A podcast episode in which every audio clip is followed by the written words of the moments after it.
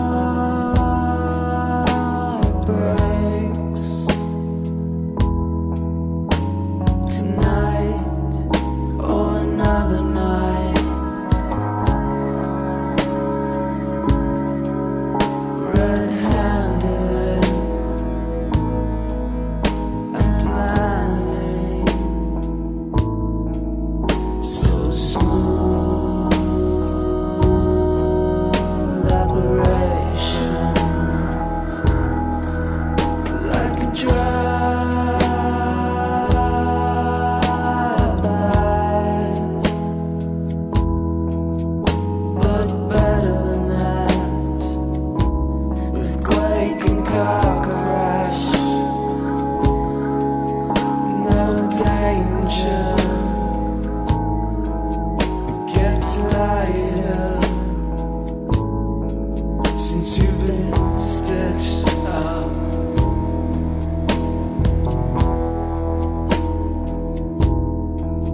So smile and say and wave goodbye.